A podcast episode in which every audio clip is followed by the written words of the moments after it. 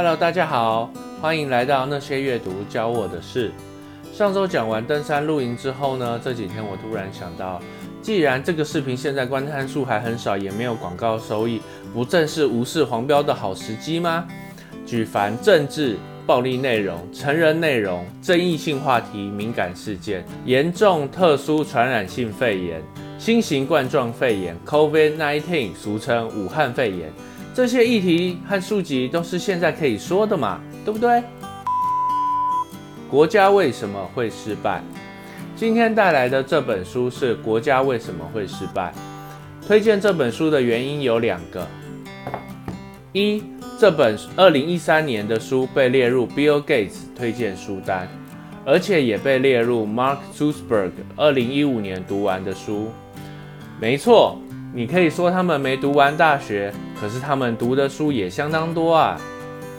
二，这本是蔡英文二零一六年就职前埋首苦读的书。这本书是麻省理工经济学教授 Darren Asimoglu 与哈佛政府系教授 James Robinson 所写。他们提出，国家之所以会沦为失败贫困的主因，是因为经济、政治。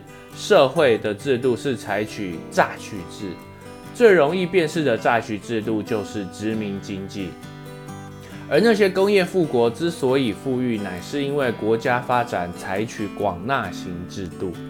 虽作者虽然提出许多古今中外的例证，但不外乎几个结论：定期而有效的政权民主更替，自由经济与相对公平的社会分配。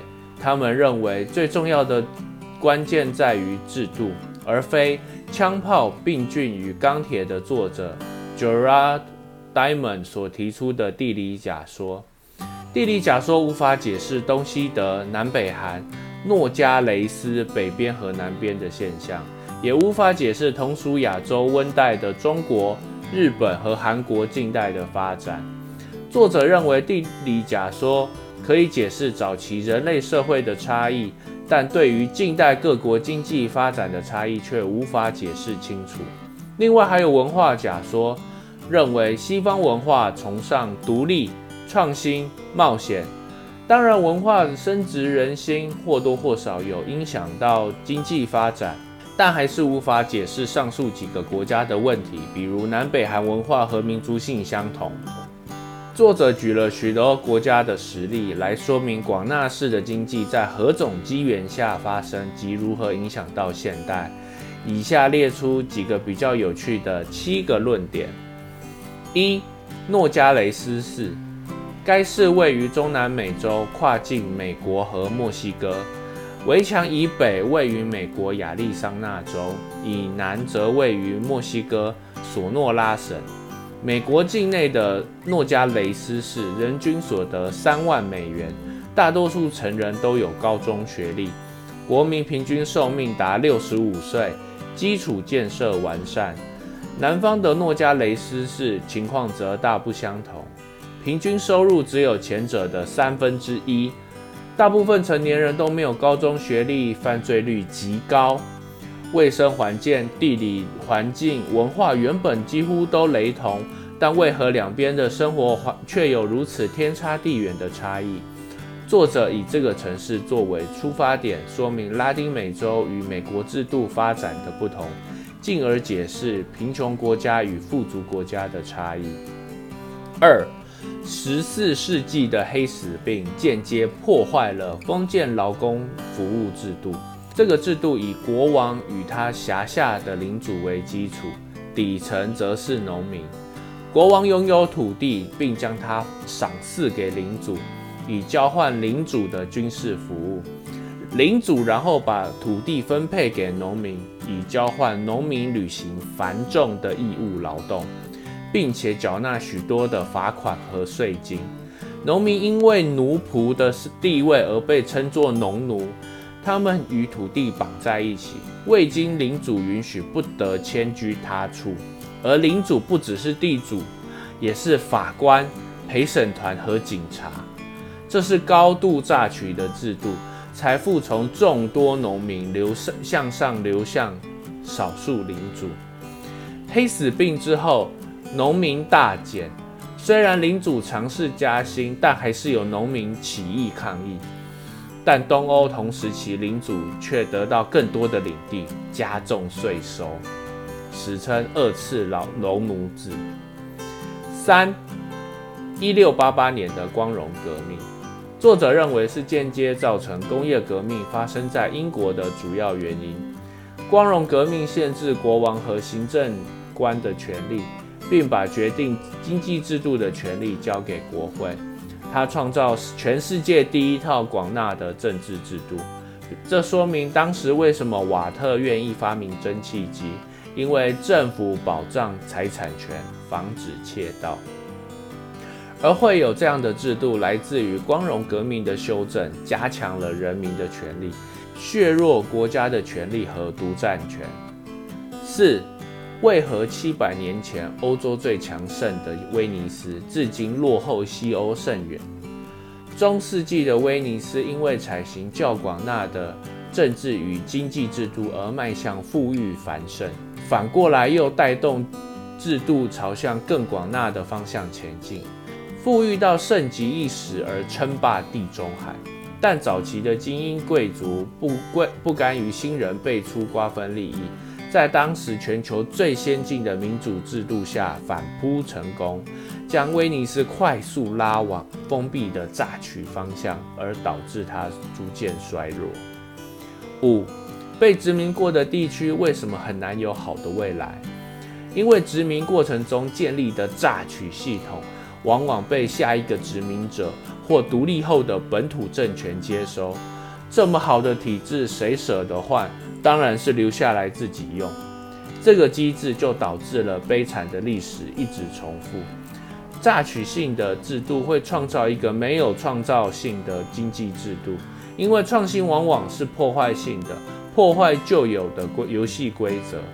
在榨取制度下，掌握权力的精英优先考虑的是这个创新带来的改变是否影响既有权力的掌握。书中有一个例子，发明织袜机的威廉利欣喜地向展示给伊丽莎白女王看，女王的反应是拒绝，因为担心造成大量失业，造成政治上的不稳定。说明白一点，就是政治的稳定超过一切。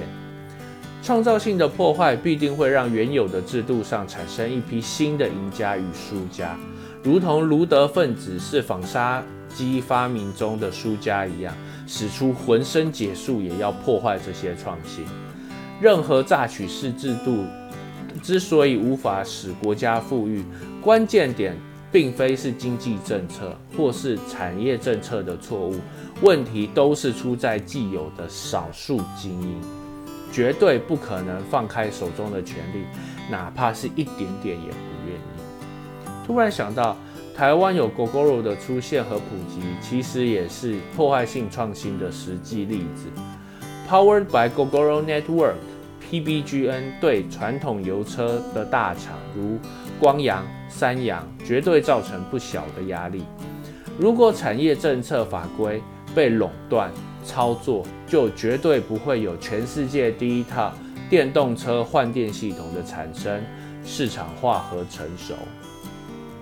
六，另外，你可能发现了，英国也殖民过澳洲，甚至送犯罪过去。为什么澳洲今天能够有很高的 GDP 呢？本书作者提出了非常合理的解释，也就是资源的诅咒对立面，无资源的祝福。早年其实澳洲的鹰派官员和重刑犯之间的关系也很类似殖民与被殖民者。但因为当地实在没有原住民可以压榨，重刑犯也做不了那么多事。榨取式的经济制度做了一阵子，却榨不出东西，只好开放重刑犯创业做生意，甚至让罪犯雇佣其他罪犯，给予财产权、公民权，建立起初步的广纳式政治与经济体系，一起走向富饶之路。为什么无资源的祝福同时让我想到香港、新加坡和台湾？七，榨取式的经济制度能不能成长呢？可以，但将是短暂的。最明确的例子就是苏联一九二零到一九六零的连续狂飙。这种成绩是由国家带头分配资源，将许多闲置产能释放，所以可以获得炫目的成长，但效率有其极限，最终将因为缺乏广大人民自主创新的动机、保护与舞台，整个经济体没办法达成下一阶段的升级，必然崩溃。而且榨取式的政治制度，因为有权力者坐享其成。甚至修改规范去掠夺人民财产，强制收归国有，这样超高权限的集权概念会使反对派永远都在，内部斗争极为凶险。所以我们常看到许多专制国家频繁政变，导致整个社会土崩瓦解，终至毁坏。小结：广纳市的经济制度助长经济活动、生产力和经济繁荣。安全的私有财产核心，因为只有这样的人愿意投资和增进生产力。企业家若预期他的生产被会被窃取、征收，或因为课税而荡然无存，将失去工作的诱因，当然更不会有投资和创新的的机会。这种权利必须赋予社会中多大绝大多数人。安全的财产权、法律、公共服务和自由签订合约与。交易都仰赖政府，仰赖有强制能力的机构来维持秩序，防止窃盗和诈欺，并使民间各方当事人都遵行合约。社会要有效运作，也必须要有公共服务、道路和交通网络，要有公共基础建设，以便经济活动可以活络进行。这部分都需要借助政府的力量。如果说广纳型制度要能运作得好，想当然要在一个民主制度发展良好的国家，教育和经济制度允许阶级的流动，并且保障个人的各种自由和公民权利。简而言之，就是要有民主政治、自由经济、权力制衡、言论自由、公民参与、公平分配、人权保障和社会多元。在本书中。日本、台湾和韩国是作者认为的亚洲广纳型制度。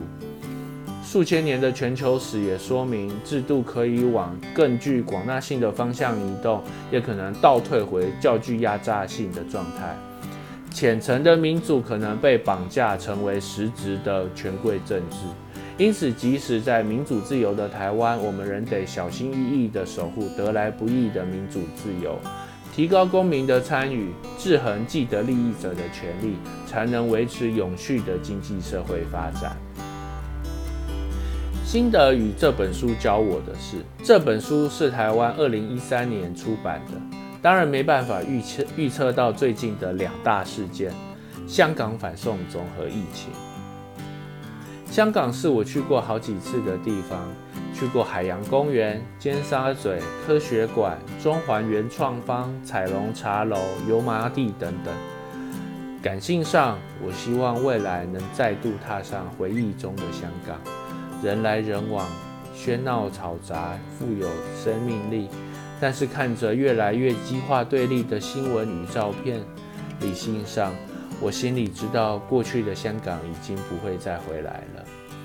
和平、理性、非暴力的何理飞已经没办法和当局沟通的情况下，身处在台湾的我们，也只能作为一个遥望的见证者，见证香港高度自治、民主制度及公民自由这些过去广纳型制度基本要素的消失，见证香港的死亡和失败。另外，这次的疫情正好考验各国对疫情的应对措施与应变能力，也很像上述黑死病有关的关键时期。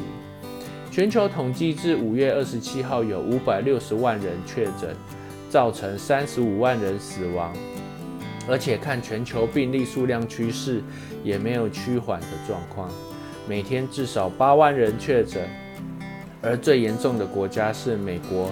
巴西、俄罗斯和英国利用这个机会，可以观察世界各国对瘟疫的应变能力是否真的具有公开、透明、负责任的态度。对卫生基础建设不足的国家，可能连疫情都无法掌控，更何况持续更新统计数字，甚至连实际感染状况可能都列为机密不公开。未来疫情过后，可以观察后续有没有积极强化医疗体保健体系的应变能力。简单来说，有没有做到反省、改进、持续落实并修正呢？也可以观察后续疫情造成人力短缺与经济冲击的发展与影响。最后，大家可以思考看看，各位所处的行业是否鼓励创新？成功的创新是否能获得回报？制度能否保障所得？或有相关法令随时可以掠夺你，翻脸不认账？取得经济成功者是否也能获得政治话语权？或者？制定制度的人永远都不变。真的政治归政治，经济归经济吗？那美洲贸易战的关税算是政治还是经济呢？好啦，我想今天介绍到这边也该告一个段落。希望今天的说书对大家有帮助。欢迎大家在下方留言讨论、订阅并开启小铃铛。那些阅读教我的事，我们下次见，拜拜。